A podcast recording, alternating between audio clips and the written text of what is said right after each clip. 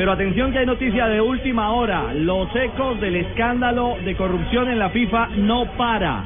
A esta hora hay allanamientos en Buenos Aires. ¿De qué se trata, Juanjo?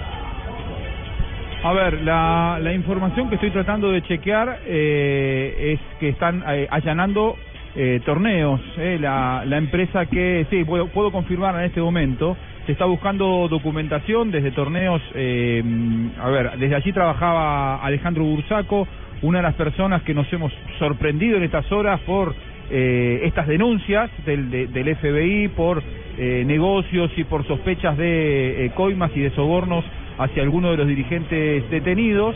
Se habla de que Alejandro Bursaco está por estas horas llegando a la Argentina.